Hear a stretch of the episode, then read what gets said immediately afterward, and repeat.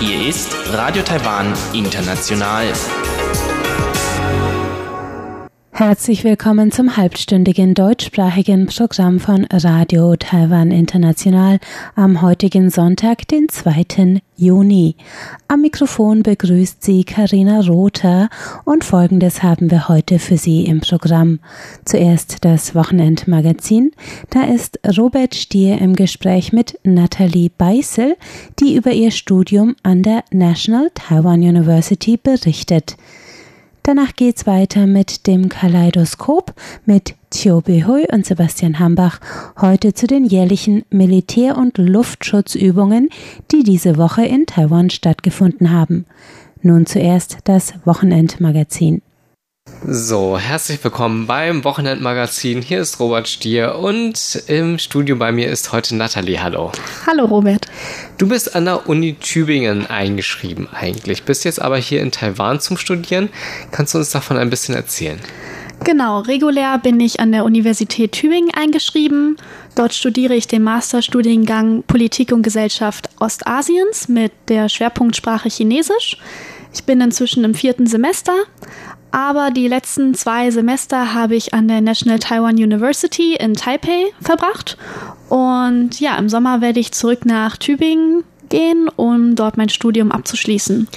Ähm, ist das äh, Teil deines Studiums oder sind es zusätzliche Auslandssemester, die du hier jetzt hast? Das ist kein verpflichtender Teil meines Studiums. Es wird aber zur Wahl gestellt und die Studierenden werden auch ermutigt, ein Auslandsjahr oder ein Auslandssemester zu absolvieren. Und dann bist du mit dem, äh, äh einem Stipendium von dem DAAD hier. Wie hast du dich dafür beworben? Wir erhalten regelmäßig von dem E-Mail-Verteiler der Uni Tübingen äh, Informationen über Stipendienmöglichkeiten und dort war unter anderem dann auch der DAAD aufgelistet. Für mich kam ein Austausch nur im Rahmen einer finanziellen Förderung durch ein Stipendium in Frage. Und deswegen habe ich mich schon sehr früh darüber informiert, mit welchen Möglichkeit, welche Möglichkeiten es gibt, äh, mit einem Stipendium nach Taiwan zu gehen. Und welche Möglichkeiten gibt es da? Natürlich kann man auch zum Beispiel über politische Stiftungen ähm, gefördert werden. Das gleiche gilt für wirtschaftliche, religiöse, kulturelle Stiftungen. Aber da der DAAD am ehesten zu meinem persönlichen Profil passt, habe ich mich dann auch für diese Organisation entschieden. Wie lief das Auswahlverfahren dabei ab? Mm, die Auswahl bzw. das Bewerbungsverfahren beginnt relativ früh, bereits ein Jahr vor dem eigentlichen Auslandsaufenthalt. So musste man circa zwölf Monate vorher schon die Bewerbung online einreichen. Dafür braucht man ein, muss man ein Online-Formular ähm, ausfüllen. Man braucht zwei Gutachten, ein oder zwei Gutachten von Professoren oder Dozenten der Uni, die einen am besten Fall auch gut kennen und etwas über die Persönlichkeit, über die Studienleistung berichten können und eben nicht nur die Noten der letzten Klausuren vorliegen haben. Genau, und das schicken die Dozenten oder Professoren dann aber persönlich an den DAAD. Und zudem muss man natürlich noch verschiedene Gutach ähm, Zertifikate nachweisen, also um alles zu bestätigen, was man im Lebenslauf auch, auch, auch aufgelistet hat. Und dann bist du an der National Taiwan University jetzt. Ähm, wie ist das Studium dort? ähm, anders als in Deutschland was die zum Beispiel die Kurse angeht. Teilweise habe ich das Gefühl, dass es mehr verschult ist. Ähm, teilweise zum Beispiel die Seminare, die ich am Institut für Politikwissenschaft belege.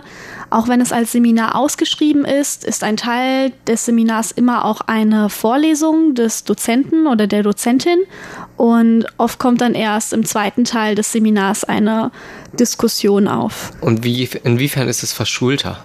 Es wird viel mehr durch den Dozenten angeleitet und es ist weniger Selbstarbeit ähm, im Vergleich, wie ich das jetzt aus Tübingen gewohnt bin. Zum Beispiel die Hausarbeiten oder die Paper, die wir am Ende des Semesters einreichen sollen, die werden viel mehr angeleitet durch den Dozenten. So müssen wir zum Beispiel schon für die Midterms ein Proposal vorstellen, was wir dann quasi ausarbeiten für unser Final Paper. Sowas kannte ich nicht aus Tübingen. In Tübingen ist es so, man hat für ein Seminar, hält man ein Referat, man liest die Pflichtlektüre, man diskutiert innerhalb des Seminars und ähm, für die Hausarbeit wählt man dann ein neues Thema oder man wählt nochmal das Referatsthema und arbeitet das dann in einer Hausarbeit aus. Aber hier ist es schon so, dass man schon während des Semesters Feedback vom Professor kriegt zu dem Research Proposal, zu dem Paper und das dann auch nach und nach zusammen mit dem Dozenten ausarbeitet. Was ich ähm, auch gar nicht schlecht finde, da bekommt man viel eher Feedback, man weiß, worauf man achten muss. Und ja, ich finde, da ist der Lernprozess viel stärker. Das Auslandsjahr, das ist kein festgeschriebener Bestandteil meines Studiums, aber ich wollte es gerne machen. Ich kann mir einige der Kurse hier auch in Tübingen anrechnen lassen, aber nicht alle. Und ich dachte, es wäre ja nicht besonders hilfreich, wenn ich ähm, an der National Taiwan University nur Kurse belege, die ich auch an meiner Heimatuni belegen kann. Deswegen wollte ich mich hier in Taiwan auch ein bisschen ausprobieren und habe Kurse belegt, die ich in diesem Rahmen in Tübingen gar nicht belegen kann oder die es auch gar nicht gibt, die nicht angeboten werden. Und zum Beispiel habe ich dann letztes Semester einen Taiwanesischkurs belegt. Ich denke, Taiwan ist das einzige Land auf der Welt, in dem man einen Taiwanesischkurs belegen kann. An der Uni Tübingen gibt es das leider nicht, obwohl ein sehr starker Taiwan-Fokus auch gegeben ist. Und ja, dann habe ich ein bisschen Taiwanesisch gelernt. Wow. Was zum Beispiel? Lydia Babue. Sehr schön. Wow. Ich spreche kein fließend Taiwanesisch, da bin ich weit von entfernt. Aber es ist ähm, toll, jetzt so ein paar Phrasen sprechen zu können und ein paar Sachen aufzuschnappen, wenn man mal unterwegs ist. Vor allem im Süden Taiwans oder in ländlichen Gebieten. Und ich habe schon viele überraschte Reaktionen bekommen. Zum Beispiel, von den Großeltern meiner Gastfamilie, bei der ich damals auch ein Jahr gelebt habe. Ich, kam, ich lerne jetzt schon lange Chinesisch, aber mit Taiwanesisch hat es bis jetzt nie geklappt. Und als ich dann nach dem Semester Taiwanesisch zurück nach Tainan gegangen bin, um meine Gastfamilie zu besuchen und nach dem Essen Jabba gesagt habe, das war schon toll. da haben alle gelacht. Wie ja. ist das Leben auf dem Campus der, an der NTU? Ich liebe es, den Campus.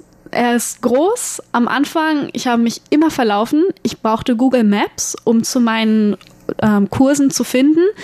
Ich habe mir direkt in der ersten Woche ein Fahrrad gekauft, weil es einfach unmöglich ist, pünktlich zu den Veranstaltungen zu kommen, selbst wenn man ähm, manchmal 20 Minuten Pause hat. ist Es unmöglich, vom Institute of Political Science zu meinen anderen ähm, Räumen zu kommen, zum Beispiel wo ich Sprachunterricht habe. Deswegen ist der Campus auch vollgestellt mit Fahrrädern. Und das kann manchmal sehr nervend aufreibend sein, bis man sein Fahrrad zwischen den ganzen anderen Fahrrädern gefunden hat und dann rausgeschoben hat. Aber es ist ohne Fahrrad gar nicht möglich. Aber der Campus ist einfach toll. Es ist grün, es ist weitläufig, man kann viel sehen. Es gibt viele Ecken, in denen man sich hinsetzen kann, ausruhen kann. Und natürlich ist es toll, wenn man abends vor der Bibliothek sitzt und auf den Palmenboulevard schaut und die Sonne geht unter. Ja, das ist ein schönes Gefühl. Mhm. Und dort zu wohnen ist auch gut? Ja, also ich wohne nicht genau auf dem Campus, sondern gegenüber aber ich brauche trotzdem mit dem Fahrrad zu den meisten meiner Veranstaltungen nur zwischen zwei und fünf Minuten, wenn nicht gerade die Ampel wieder noch von 99 Sekunden runterlaufen muss, dann verspäte ich mich meistens. Aber äh, ja, das ist toll, einfach ähm, in so kurzer Zeit an der Uni zu sein. In Tübingen ist das nicht so. Da bin ich zwar auch relativ schnell mit dem Fahrrad an der Uni, aber es sind trotzdem, sagen wir mal, 15 bis 20 Minuten. Und jetzt direkt auf dem Campus zu wohnen, da hat man viel mehr ein Gefühl der Dazugehörigkeit. Man merkt, ja, ich bin hier auch Studentin auf dem Campus, ich wohne hier, das alles sind meine Kommilitonen. Und wir gehören zu dieser Gruppe der NTU-Studenten, wir gehören da alle dazu. Und ja, selbst wenn man am Anfang Schwierigkeiten hat, vielleicht sich im Ausland einzuleben, von Beginn an hat man so ein Zentrum. Und da kann man sich etwas aufbauen. Ich danke dir vielmals für das Gespräch. Bitte.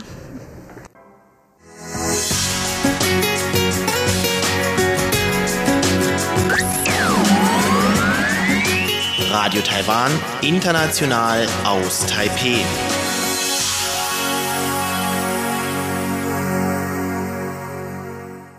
Es folgt das Kaleidoskop mit Chobi Hui und Sebastian Hambach und heute geht es um die jährlichen Militär- und Luftschutzübungen, die diese Woche in Taiwan abgehalten wurden.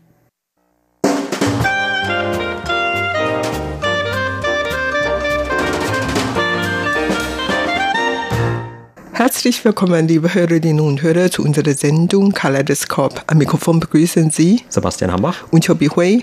In den vergangenen Tagen hat hier in Taiwan eine große Militärübung stattgefunden eigentlich nicht nur eine Übung, sondern sogar zwei in diesem Jahr, die sich zum Teil überlappt haben. Und das eine ist die jährliche Hanguang Militärübung. Dabei testet Taiwan normalerweise die Einsatzbereitschaft seiner Streitkräfte für den Fall einer chinesischen Invasion. Und das andere, das war die Wan-An Schutzübung, Luftschutzübung.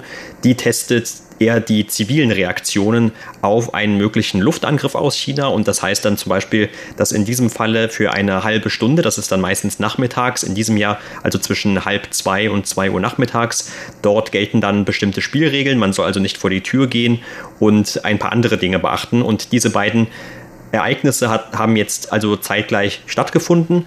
Und erinnern dann natürlich auch ein bisschen an die ständige Bedrohungslage aus China. Also normalerweise haben wir ja keinen Krieg hier oder es gibt keine wirkliche Auseinandersetzung im Sinne von Feuergefechten oder sonst etwas, aber es gibt natürlich immer wieder die Androhung von der anderen Seite, Taiwan eines Tages erobern zu wollen oder zumindest die Androhung, dass man militärische Gewalt gegenüber Taiwan nicht ausschließt. Und diese Übungen sind natürlich dann auch eine Reaktion Taiwans darauf, was man dann in einem solchen Notfall tun würde. Ja, genau. Also wir als Zivilperson ist die One eine Luftschutzübung wahrscheinlich eher wichtiger, weil wir alle betroffen sind, während die Hanguang Militärübung etwas entfernt von uns, also die fand nicht im Zentrum der Stadt statt, sondern in vielen Kaserne oder bestimmten Gebieten. Daher werde ich gern zuerst mal über die Luftschutzübungen sprechen. Also ich wohne Mitte in der Stadt Taipei und in der Nähe von meiner Wohnung gibt es schon ein Polizeirevier. Also das ist nur eine Entfernung von etwa 100 Meter weit. Und daher, als dieser Alarm losging, da war wirklich sehr, sehr laut bei mir. Also wäre ich noch im Schlaf, würde ich eigentlich erweckt worden wegen dieser Alarm. Und weil wir eigentlich schon vorher darüber informiert worden sind, wir bekamen einen Zettel von dem Polizeirevier an unsere Haustür gehängt, so dass jeder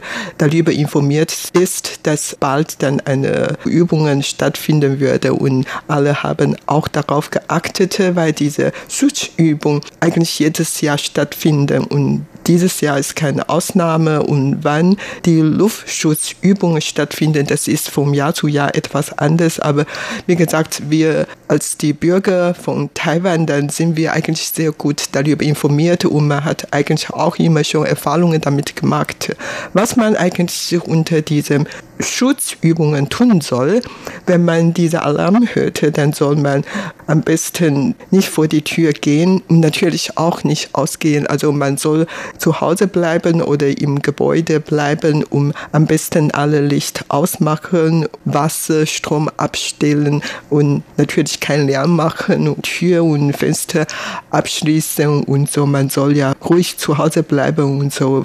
Und auf der Straße soll auch kein Auto mehr zu sehen, Taxis und man soll ja irgendwo eine Schutzbunker finden und dort äh, bleiben sollte. Oder eine 7-Eleven wenigstens oder dann in U-Bahn-Haltestelle und so. Also tatsächlich an diesem Tag zwischen halb zwei und zwei waren wirklich auf der Straße in Taipei ganz, ganz leer. Und ich war ja zu Hause geblieben und konnte eigentlich das nicht richtig nachvollziehen, aber in vielen Medien, dann merkt man schon, dass wirklich ganz Ruhe war und so. Das war in Taipei der Fall gewesen und nicht nur in Taipei, sondern auch in anderen Städten wurde in den darauffolgenden Tagen auch diese Übung durchgeführt und die Übung ist erfolgreich zu Ende gekommen.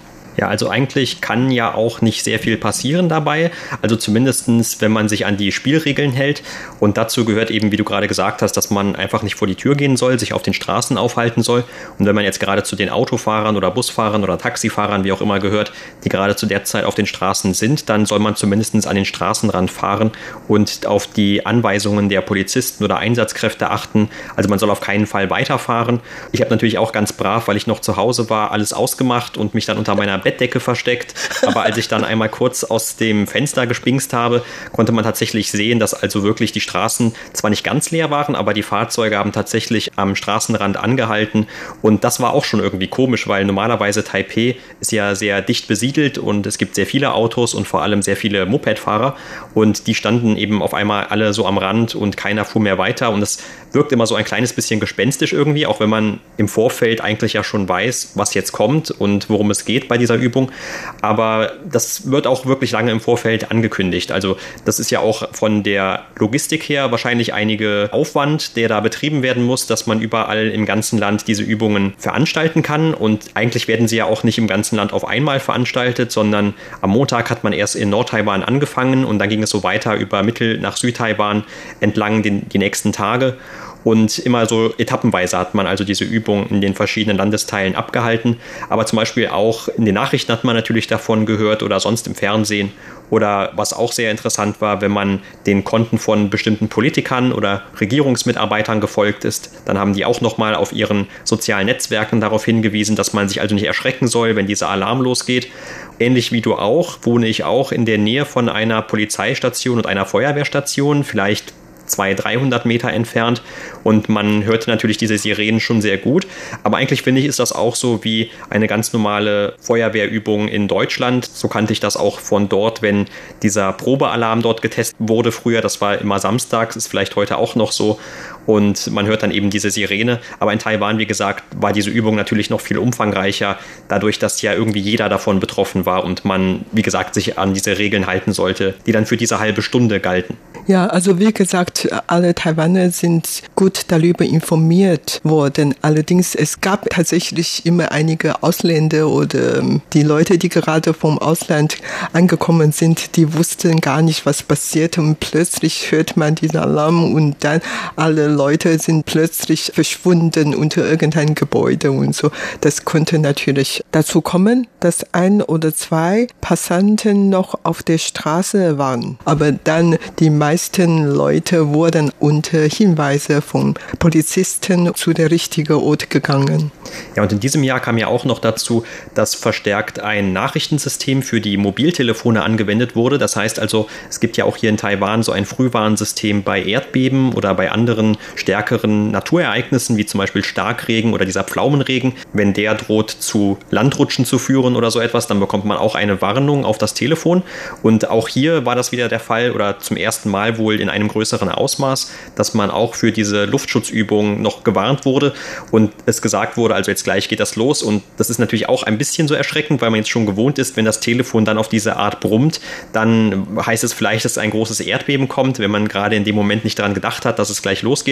Aber tatsächlich kurz danach kam dann dieser Alarm und die Sirenen gingen los. Aber wie du gerade gesagt hast, wenn ich jetzt als Ausländer hier bin und habe kein Mobiltelefon oder keinen Vertrag bei einem taiwanischen Telefonanbieter, dann kann man natürlich auch diese Meldung nicht bekommen und weiß vielleicht tatsächlich wirklich nicht, was jetzt gerade vor sich geht. Ja, genau. Und ich würde sagen, zu dieser Zeit waren einige Leute besonders busy, also sehr beschäftigt. Zum Beispiel unser Premierminister hatte uns schon vorher durch Line Sozialnetzwerk eine Vorwarnung geschickt und auch die Präsidentin hat viele Leute so eine Vorwarnung geschickt und unsere Li Zhang Stadtteilvorsteher hat uns auch so eine geschickt und einige Parlamentsabgeordnete Kandidaten, die bald an dem Parlamentswahl teilnehmen möchten, hat uns auch welche geschickt. Also die Politiker wollten bei dieser Angelegenheiten zeigen, welche Service die deren Wege anbieten könnten und so weiter. Also auf jeden Fall, da bekam man wirklich eine große Menge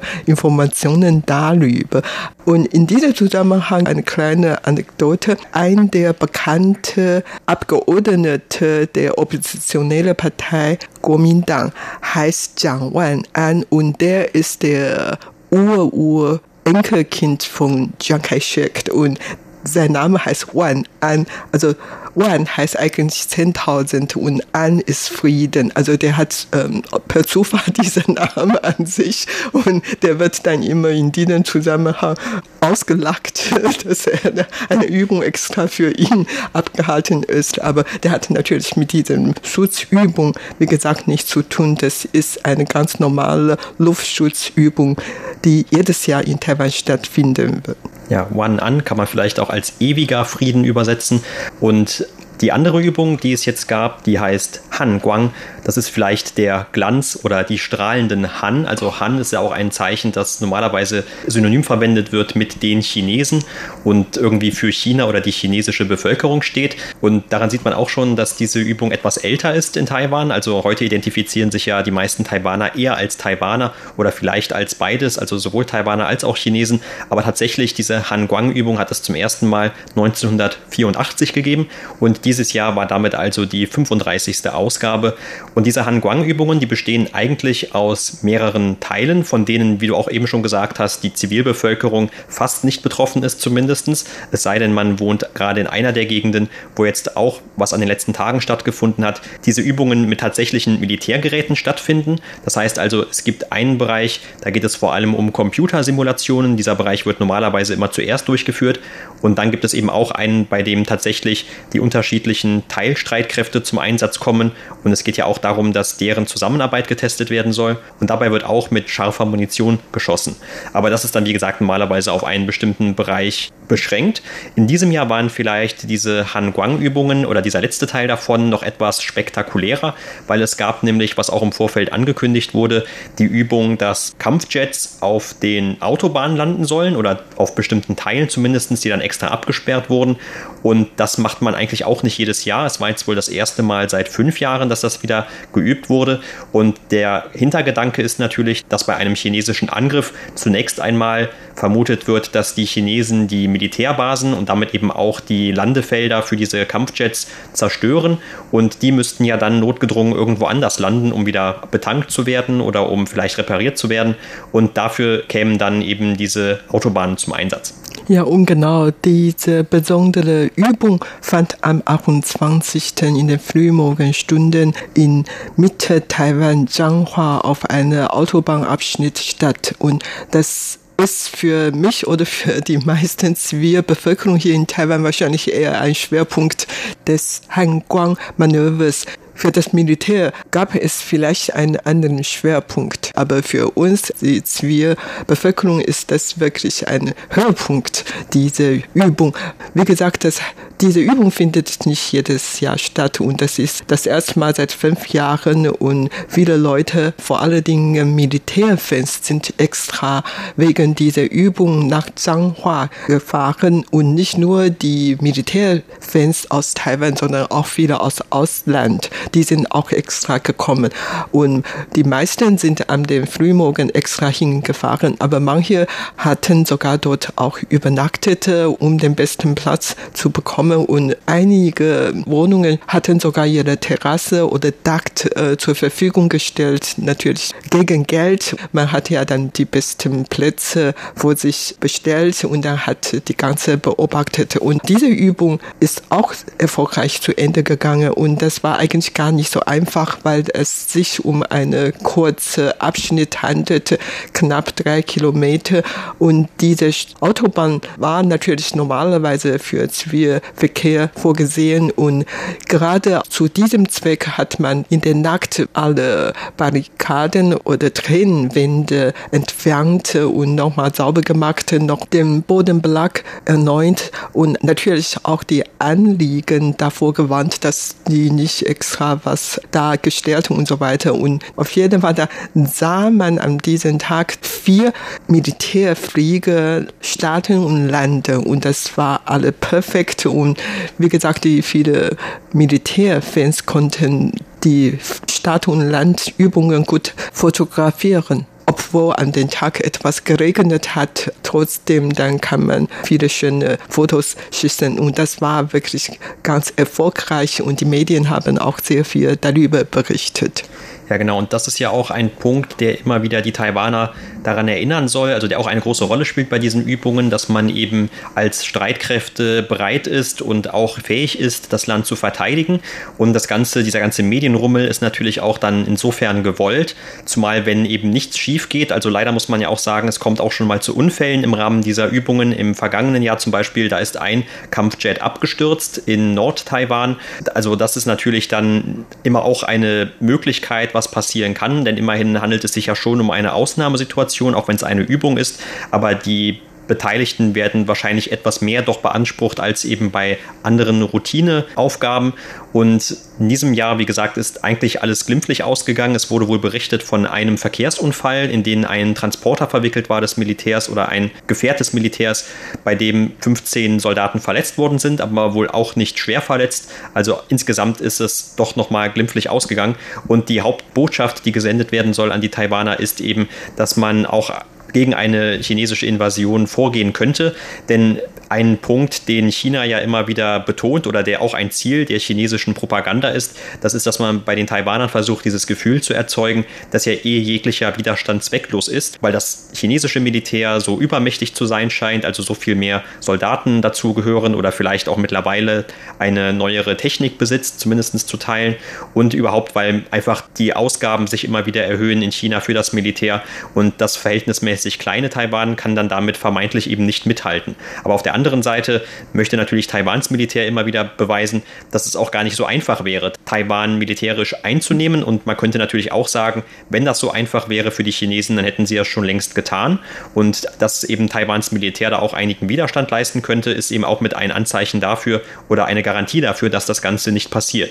Und auch aus Taiwans Militär hat man natürlich keine sehr utopischen Vorstellungen. Also im Zusammenhang mit dieser Übung hat man auch gesagt, man ist sich natürlich schon bewusst, dass das Kräftegleichgewicht immer mehr in Richtung China geht, aber man habe eben auf der anderen Seite schon sehr viele asymmetrische Kriegsführungstechniken, die man immer wieder einstudiert und übt und man könnte also wirklich zumindest diesen Versuch, Taiwan militärisch zu erobern, sehr, sehr erschweren. Und es besteht ja immer noch so diese Hoffnung in Taiwan, dass, wenn man nur lange genug aushält und diese erste oder zweite Welle eines Angriffs dann abwehren kann, dass dann die USA oder andere nicht offizielle Verbündete, wie zum Beispiel auch Japan, in einen solchen Konflikt eingreifen und Taiwan zu Hilfe kämen. Aber das weiß man natürlich erst dann, wenn es tatsächlich einmal soweit ist, wozu wir alle hoffen, dass es nie kommt. Trotzdem dienen diese Übungen natürlich, wie gesagt, immer wieder, um diese Einsatzbereitschaft zumindest auch weiter zu gewährleisten. Ja, und das Militärübung fand in diesem Jahr zwischen 27. und 30. Mai statt. Und am ersten Tag, also am 27. Mai, wurde eigentlich in Ostteil Taiwans die Übung abgehalten, also eigentlich an der Küste und zwar in Hualien. Und schon am Meer sah man am den Tag ein Schiff aus China im Hohen See und hat die ganze Übungen begleitet. Und das war eigentlich auch nicht das erste Mal, dass die chinesischen Schiffe bei solchen Angelegenheiten zu sehen waren. Auch in der vergangenen Hanguang-Übungen hat China Schiffe oder Flugzeuge dazu geschickt, um das alles zu beobachten. Und es ist auch nicht ganz verkehrt. Taiwan hat diese Übung abgehalten, um zu zeigen, wie stark die taiwanische Streitkräfte sind. Und wir wollen natürlich diese Abschreckungseffekte bekommen. Und tatsächlich, wie gesagt, die Übung war erfolgreich zu Ende gegangen und man weiß nicht, ob die USA bei dieser Übung jemand nach Taiwan geschickt hatten. Das können wir nicht nachvollziehen. Bestätigung bekommen. Allerdings, man sieht schon, dass die Zusammenarbeit zwischen Taiwan und den USA auch im Militärbereich eigentlich eng sind. Zumindest dann kaufen die Taiwan eigentlich immer Waffen von den USA und die USA hat auch in diesem Jahr Taiwan noch welche fortgeschrittene Waffen zugesprochen und werden Taiwan wahrscheinlich verkaufen. Wir hoffen natürlich irgendwann mal Taiwan und den USA zusammen eine Militärübung veranstalten können. Darüber hat man schon seit vielen Jahren gesprochen. Taiwan hofft natürlich, diese Übungen tatsächlich stattfinden können. Und das war's für heute in unserer Sendung Kaleidoskop. Vielen Dank für das Zuhören. Am Mikrofon waren Sebastian Hambach und Chobi Hui. Damit sind wir am Ende des heutigen halbstündigen deutschsprachigen Programms von Radio Taiwan International. Das Gehörte finden Sie auch auf unserer Website unter www.de.rti.org.tv. Außerdem freuen wir uns immer über Hörerpost, zum Beispiel per E-Mail an deutsch.rti.org.tv. Auf Facebook finden Sie uns unter Radio Taiwan International Deutsch. Am Mikrofon hörten Sie heute Karina Rother. Ich bedanke mich fürs Einschalten und sage Tschüss, bis zum nächsten Mal.